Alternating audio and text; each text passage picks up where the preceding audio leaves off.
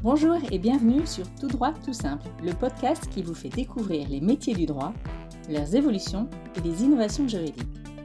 Je suis Delphine Bordier, ancienne avocate et directrice juridique et aujourd'hui LegalOps, c'est-à-dire consultante en stratégie juridique et organisation. J'interviewe des praticiens du droit de tous horizons qui témoignent de leur expérience, leur parcours, leur vision de leur métier et vous livre de nombreux conseils pratiques. Dans cette mini-série que j'ai appelée Les pépites de l'innovation juridique, je reçois Cassandre Tinebra. Cassandre est juriste, elle s'est très vite intéressée et formée au legal design. Et elle crée des contenus autour de cette approche. Plus récemment, elle a lancé sa chaîne YouTube que je vous invite à découvrir. Bonne écoute Bonjour Cassandre, je suis ravie de t'accueillir sur le podcast Tout droit tout simple aujourd'hui. Je suis très très très heureuse. Est-ce que je peux te demander d'abord de te présenter brièvement, ou pas d'ailleurs?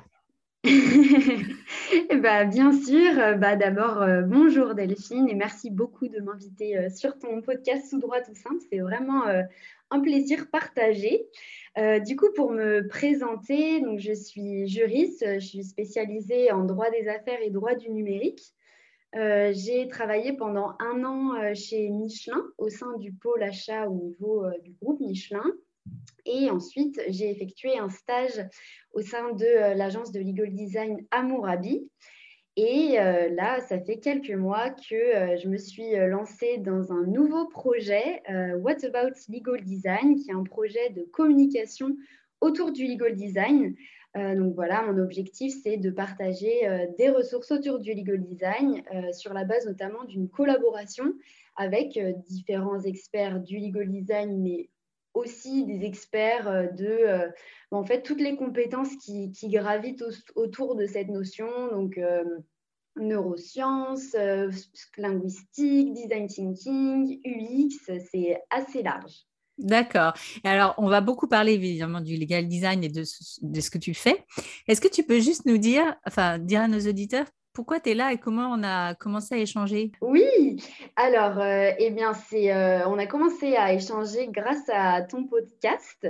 En fait, euh, moi, je, je l'écoute depuis que je suis en Master 1 et en fait, c'est vraiment moi, c'est grâce en fait aux, informations euh, que j'ai trouvées d'abord sur Internet, en fait, que j'ai pu découvrir euh, ce qui était le legal design, comprendre euh, mieux cette, ce domaine-là. Et bah, c'est vrai qu'au début, c'est difficile de, rencontrer directement des professionnels et le podcast, c'est vraiment un moyen parfait en fait pour, pour le faire, pour débuter. En fait, j'ai voulu partager moi ce que j'avais appris par ton podcast, les, les personnes qui m'ont qui, qui marqué dans ton podcast. Et du coup, en fait, on a fait une collaboration pour que je partage en fait sous forme de carrousel certains de tes épisodes. Aujourd'hui, tu es là, tu es à ton compte, tu viens de lancer ta chaîne YouTube. Donc, euh, je mettrai ton site, ton profil LinkedIn, ta chaîne, tout ça, ce sera dans le descriptif du podcast.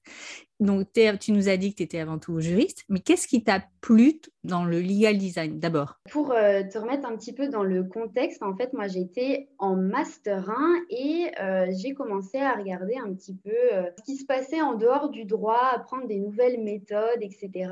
Et donc, je me suis retrouvée par le biais de hackathons, de formations, à découvrir les méthodes du design thinking dans un premier temps c'est le fait de conceptualiser une solution, un projet euh, autour de l'utilisateur, donc avec l'utilisateur. Et de manière générale, le design thinking, c'est vraiment très très large. Ça mêle euh, tout un ensemble de méthodes. On a aussi le brainstorming. C'est vraiment très large. Et euh, j'ai adoré, tout simplement. J'ai découvert, on va dire, un moyen, des moyens de travailler que je retrouvais pas forcément à la fac de droit. Le travail en équipe autour d'un projet, souvent par équipe euh, pluridisciplinaire, tout ça, c'est euh, quelque chose qui, me manquait un petit peu euh, à la fac et que j'ai adoré. Je me retrouvais à être bah, toujours passionnée par le droit, mais avoir découvert en fait cet ensemble de méthodes que je trouvais extrêmement pertinentes. Et sachant que le design thinking, en fait, maintenant, enfin ça a clairement fait ses preuves hein, depuis, euh, depuis plusieurs années. Et donc, je me suis posé la question, comment est-ce que je pourrais continuer à pratiquer le droit, parce que c'est ce que j'ai envie de faire, mais en intégrant d'autres méthodes.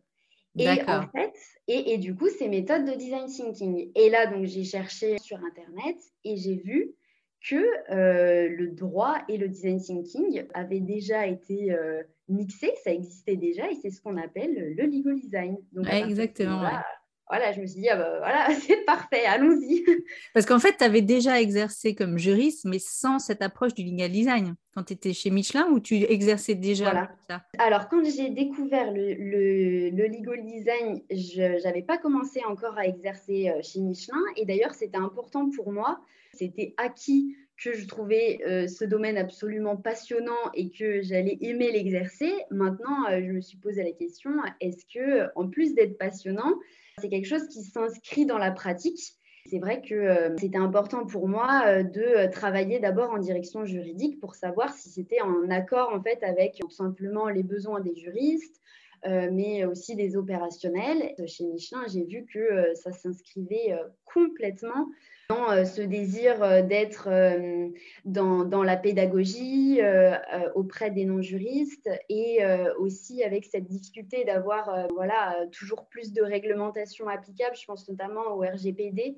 et le fait que le RGPD doit être pas maîtrisé, mais que... Bah, en tout cas, les collaborateurs doivent être formés. Oui, ça, voilà, exactement pour, ça, il faut que euh, l'information juridique soit euh, accessible, soit adaptée à la personne à qui on s'adresse. C'est euh, le, cœur du legal design.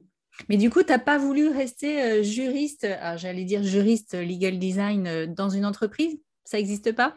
Si, si, si, ça existe. Et euh, justement, c'est quelque chose que, j'ai envie de faire. C'était euh, important pour moi de euh, me lancer à plein temps sur mon projet parce que ça, ça demande énormément de temps et en plus, moi, ça me permet de continuer à me former.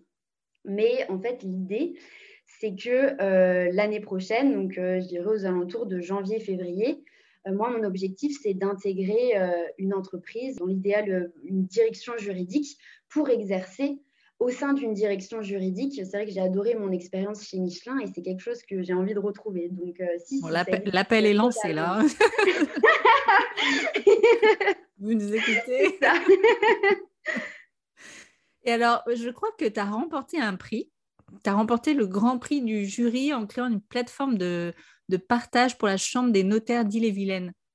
Euh, et ça, ça t'a ça, ça encouragé à continuer dans, dans cette voie-là aussi? Oui, surtout que le notariat, c'est quand même euh, une branche du droit qui est assez traditionnelle avec beaucoup de codes. Mmh. Et en plus, on est sur une matière complexe. Et donc, euh, le fait de voir que là, la Chambre des notaires avait comme objectif de bah, d'être plus innovant, d'intégrer aussi de la, technologie, tout ce genre de choses dans euh, leur, euh, leur, pratique. Ça m'a encouragée euh, avec le fait de me dire, voilà, il y a, y a, une demande au niveau des professionnels du droit.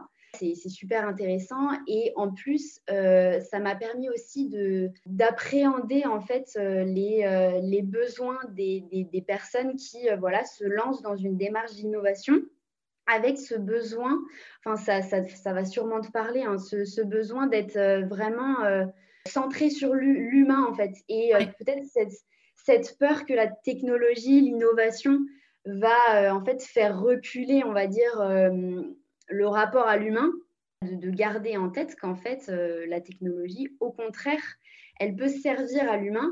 Et, oui, en se recentrant justement sur leurs besoins. Voilà. Exactement, mmh.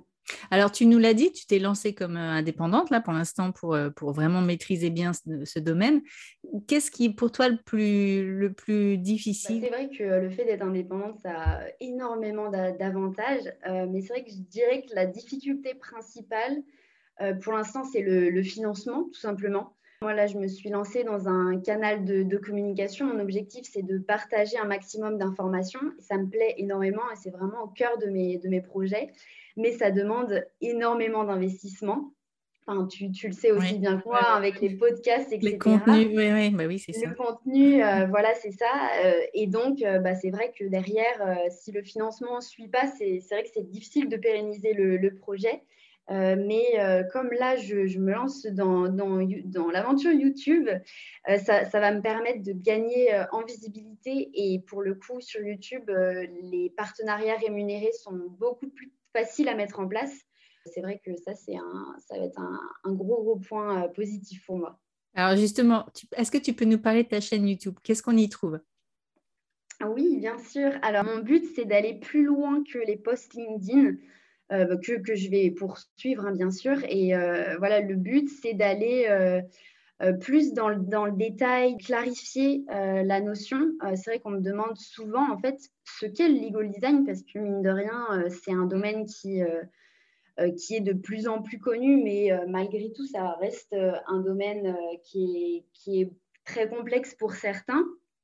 et c'est normal, hein. moi j'ai mis des mois avant de, de vraiment bien cerner la, la notion, ce qu'on pouvait faire en fait tout simplement grâce au legal design. Donc le but, c'est vraiment de, clarifier. Et euh, comme, euh, comme je disais, euh, moi, mon but, c'est aussi de travailler en collaboration avec d'autres experts. Et c'est vrai que la vidéo va être un moyen pour moi de, leur donner de la parole de manière meilleure que les posts avec ben, le, format interview. Voilà, c'est ça. C'est de partager de façon plus détaillée des ressources, des, des formations pour débuter. En fait, c'est euh, les demandes qu'on me fait de façon individuelle, mais euh, pour qu'elles soient euh, visibles par un maximum de personnes. Donc en fait, le contenu, ce sera des vidéos interviews, c'est ça? C'est ça. et des formations En fait, typiquement, en, par, message, on me demande souvent quelles sont les, les formations que j'ai suivies pour débuter. Et donc, euh, ça serait de partager ça en vidéo de manière détaillée, euh, typiquement une vidéo, quelles sont les formations euh, accessibles et gratuites utiles en legal design. Oui. Et ça, c'est une question que j'ai beaucoup posée ben, dans, les, dans la mini-série que j'avais faite. non, mais c'est vrai, j'avais beaucoup posé cette question. Comment on se forme Parce que, et souvent, j'avais la réponse ben, il faut, il faut s'entraîner. Oui, d'accord. Alors ça, c'est et c'est vrai, je pense que c'est complètement vrai. Mais s'entraîner sans avoir de feedback ou de retour derrière, c'est compliqué en fait. donc euh, comment on fait? Enfin, Oui, c'est une vraie question. Oui, oui, C'est une vraie question, bien sûr. Euh, alors déjà, enfin, la, plupart du temps et dans, dans l'idéal, euh, un projet de legal design ne se fait pas seul. Souvent, ça se mmh. fait par équipe avec déjà tout simplement des, graphistes. Après, il y a vraiment euh, beaucoup de corps de métier qui peuvent, euh, qui peuvent intervenir, des, spécialistes en linguistique. C'est vraiment euh, quelque chose. oui, donc le but, c'est aussi d'interviewer toutes ces personnes pour bien comprendre la richesse de, de, de, cette, de cette approche, en fait. C'est ça. C'est vrai qu'on ne pense pas forcément qu'on peut intégrer euh, des neurosciences au, droit, par exemple, ou que euh, l'aspect linguistique va avoir euh, une, énorme place en legal design. Enfin, tout ça, c'est des choses auxquelles on ne pense pas forcément. Et du coup, le fait de l'expliquer en vidéo, ça peut être très, très intéressant. Oui, d'accord. Et du coup, bah, c'est un peu ma prochaine question. Avec, toi, tu travailles du coup avec toutes ces personnes-là? Quand tu fais tes carousels, quand tu fais tes legal, enfin tes, tes, tes, contenus Moi, en fait, je travaille avec euh, les différents experts qui peuvent intervenir dans un projet en legal design. Euh, donc voilà, design thinking, langage juridique clair, expert en legal design de manière générale. Tout, tout, cet ensemble de personnes qui peuvent intervenir à un moment ou un autre dans un projet.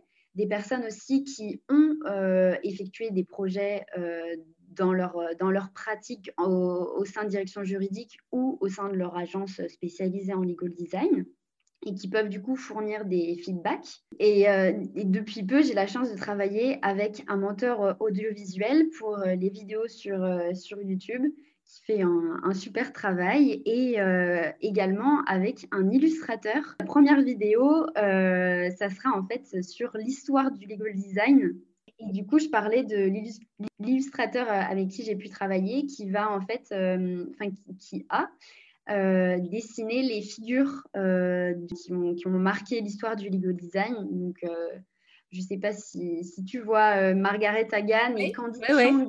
voilà. Souvent, on les, on les, évoque quand on parle de l'histoire du Lego design. Donc, voilà, les personnes ah ouais, super. Ah ouais, ouais, non, c'est super. Et est-ce que toi, tu vois une évolution au sein justement des directions juridiques et, aussi chez les avocats dans leur, mmh. leur, approche avec leurs clients, la façon dont ils expliquent et, la façon dont ils peuvent résoudre les problèmes? Je, vois euh, très souvent des, personnes qui sont... Euh, encore sceptiques face au legal design. En mm. fait, je pense même que c'est une majorité encore, soit de personnes sceptiques ou de personnes bah, qui tout simplement ne, connaissent pas encore le, le, legal design. Et voilà, il y a aussi beaucoup d'idées reçues qui circulent que euh, voilà, euh, c'est en fait juste rajouter des couleurs et des schémas, euh, quitte à réduire énormément le message. Le message, exactement, et du coup perdre en portée juridique. Bah, c'est vrai que quand on, quand on a toutes ces, idées reçues, c'est difficile de faire confiance au legal design et ça se comprend. Donc, je pense qu'il y a aussi, voilà, il y a, il y a, encore du travail à faire pour cette voilà, que cette notion soit, soit mieux comprise. Ce que j'ai vu, c'est plus au niveau des directions juridiques. Moi, hmm. j'ai plus de contact avec des personnes qui sont, euh, qui sont juristes, qui ont, euh, euh, qui ont testé ou qui veulent tester des méthodes de legal design que des avocats, même si j'en ai, ai aussi. Enfin, je ne sais pas si c'est ce que tu as, si ce que as remarqué toi aussi. Que ah oui, oui, oui, moi, voilà. c'est mon constat aussi. Hein. C'est très mm. nettement euh, les, directions juridiques et les. Même s'il y a des avocats et des cabinets qui s'y intéressent, mais mm. Oui, de façon générale, euh, c'est certain. Mais parce qu'ils sont aussi plus au cœur du réacteur avec les, les, les utilisateurs et les opérationnels. Hein. Donc forcément, eux, ils en ont plus besoin au quotidien. Hein. Tu, parlais d'une évolution et euh, l'année dernière, je suis allée euh, au rendez-vous euh, de la transformation du droit, bah, comme toi d'ailleurs. Oui, oui, oui. l'occasion de se voir, mais peut-être que cette année, on pourra se croiser là-bas. Donc, je, suis allée à ce village du design qui avait été organisé au sein des rendez-vous de la transformation du droit. Et en fait, moi, c'est la première fois que j'y allais et justement, ça m'intéressait de savoir si il y avait une différence en fait entre euh, l'année euh, donc 2000, euh, c'était en 2021 et la première édition qui avait lieu un, un, an auparavant, s'il y avait une évolution sur les mentalités des personnes qui venaient au village du legal design. Et ce qu'on m'a dit, et j'étais vraiment très heureuse de l'apprendre, c'est que la question qui était posée lors de la première édition, c'est pourquoi le legal design? Et euh, apparemment, la question qui était plus posée euh, lors de la deuxième édition, c'est comment? Comment, ouais. Voilà. Ça, c'est une vraie évolution quand même. Hein. Donc voilà, non mais franchement, c'est génial. Moi, je trouve, ça, je trouve ça génial. Avec euh, des, des, personnes qui sont conscientes de euh, tout ce qu'on peut faire avec le legal design, mais voilà, qui veulent savoir comment on fait. Et donc, euh, ça, je pense que c'est important de le souligner. Et... Ma prochaine question, c'était est-ce que est-ce que tu avais des ressources à partager pour se former et s'initier à cette matière? Donc, il va falloir attendre ta chaîne YouTube, c'est ça? Ah bah voilà. Euh, sinon, alors euh, moi, j'ai beaucoup aimé suivre des formations euh, sur Open Classroom. Je ne sais pas si, si, tu connais cette plateforme. Avec beaucoup de MOOC gratuits. Voilà. C'est ça, il y a beaucoup de MOOC. En fait, c'est des formations qui sont.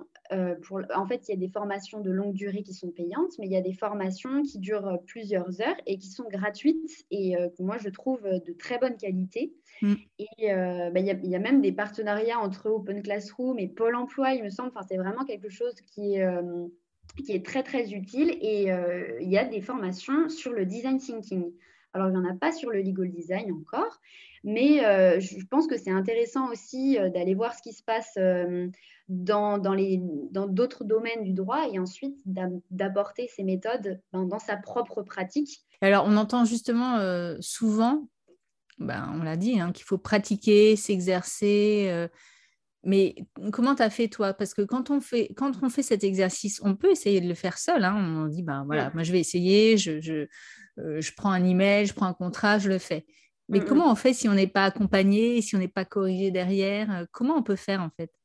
Oui, alors bah, c'est vrai que quand on ne travaille pas en, en équipe, c'est forcément plus compliqué l'idée, euh, c'est d'apporter des, réponses, de répondre aux besoins en fait d'un client, d'utilisateur de manière précise. Du coup, euh, à partir du moment où on va faire tester notre solution, où on va euh, voilà, faire lire le mail, le, paragraphe de conditions générales qu'on a retravaillé à des personnes qui sont non juristes, et qu'on va euh, répondre à leurs besoins, qu'elles vont tout simplement euh, comprendre euh, ce qu'on leur apporte, pour moi, c'est qu'on a C'est gagné, oui, d'accord. oui, il n'y a pas forcément besoin toujours, en tout cas, enfin, ça dépend de la complexité peut-être du, du, problème à, résoudre, mais il n'y a pas forcément toujours besoin d'être euh, euh, corrigé par euh, quelqu'un qui fait du legal design. en fait, il faut aller voir l'utilisateur et voir si ça fonctionne. Quoi. Exactement, c'est ça. Mm. C'est ça. Et moi, moi, je pense que ce qu'il y a au cœur du legal design, c'est, en plus de, s'adapter et de, et de apporter une solution à un utilisateur, hein, bien sûr, c'est tout ce qui est linguistique et ce qu'on appelle le langage juridique clair, donc le fait de passer d'un texte qui emploie beaucoup de jargon juridique, un texte très complexe, à un texte qui va être compréhensible par tous, euh, et en gardant euh, la portée juridique, bien sûr. Euh, et en fait, il y a des lexiques qui, existent. Peut-être que je pourrais t'en envoyer comme ça, tu pourrais les mettre en description. Il y a même des lexiques officiels qui existent et qui vont en fait, on va dire, entre guillemets, traduire le vocabulaire juridique en langage courant pour garder toujours la portée juridique. Et après, on peut aussi adopter différentes techniques de, de, langage clair. Donc, euh, par exemple, passer de la forme passive à la forme active pour que le sujet, en fait, il soit, euh, il soit évident et que euh, on bah, n'est pas à réfléchir en fait sur la, déjà la formulation quoi. Voilà, c'est ça, exactement. Et réduire la longueur des phrases, aérer les paragraphes, aérer les phrases, et surtout éviter la double colonne. voilà, c'est des choses comme ça qu'on peut, qu'on peut adopter. Oui, puis parfois on a peur de, de, de, se répéter ou de répéter des mots parce qu'on nous a toujours mm. dit, mais non, il faut pas, il faut trouver des synonymes, etc. Mm, et moi, mm, je sais que j'ai lu un livre, et tu dois le connaître, de Anne-Sophie Vivier sur la rédaction claire, hein, qui est, qui est très bien. Oui. Et justement, elle, explique ça. Elle dit, mais il faut pas avoir peur de ça, en fait. il faut. non, mais exactement. Voilà. C'est ça, c'est ça c'est euh, voilà, c'est que le, sujet apparaisse de façon évidente et que voilà, une fois qu'on a qu'on a choisi une notion, on reste sur cette notion. Exactement. Alors, si tu avais un seul message à faire passer aux auditeurs sur le legal design, ce serait quoi? Bah, Comme euh, je, parlais des idées reçues euh, sur le legal design, en fait, l'idée, c'est vraiment d'avoir en tête que on ne va pas ajouter un, un, schéma pour ajouter un schéma, on ne va pas ajouter une couleur pour ajouter une couleur. En fait, ça va plus loin que ça. Euh, il faut faire comprendre que c'est une vraie méthode. Quoi. En fait, il faut, se défaire de l'idée que c'est du dessin, c'est du design. Voilà, c'est ça. Ou alors, euh, si on considère qu'il euh, y a une partie dessin, parce que c'est vrai, pas forcément dessin. Mais ça vient à la fin. oui, c'est ça. Déjà, ça vient à la fin. Et voilà, si on considère que il y a une partie euh, pictogramme qui va, d'ailleurs, ce n'est pas toujours le cas, mais si on considère qu'il y a une partie pictogramme, ce n'est pas une fin en soi, en fait. La fin, ça va être d'arriver à un message accessible, une solution qui va, qui va durer dans le temps, qui va être utilisée. Euh, voilà, c'est ça mon message, c'est que la couleur n'est pas une fin en soi, euh, mais ça va beaucoup plus au-delà de ça. Et pour toi, le legal design, il peut s'appliquer à tous les domaines du droit? Ah oui, complètement. Mm. Ça sera euh, plus ou moins complexe hein, euh, parce que euh, les réglementations sont plus ou moins complexes. mais effectivement, pour moi, le legal design s'applique à tous les domaines, bien sûr. Alors, je vais te laisser peut-être le mot de la fin. Un grand, grand merci à toi, Delphine, de m'avoir invitée. C'est vraiment un plaisir pour moi de, bah, d'intervenir dans ton podcast et de pouvoir parler de legal design. Bah, écoute, tu euh, reviens quand tu veux. Et puis surtout, bah, aller faire un tour sur le, la chaîne de, Cassandre. Et puis bah, moi, je suis ravie en tout cas de notre euh, récente collaboration. Et j'espère qu'elle va durer euh, longtemps parce que je, je, suis sûre que tu, que tu feras des, des merveilles. Donc voilà. Ah, merci. je te dis à très bientôt. Et puis bah, bon vent à, à ta chaîne. Merci, même bon vent à tout droit, tout simple également. Je vous donne rendez-vous dans deux semaines. D'ici là, abonnez-vous au podcast pour ne rien manquer. Et si vous souhaitez partager votre expérience ou votre métier, contactez-moi sur le site Tout droit tout simple.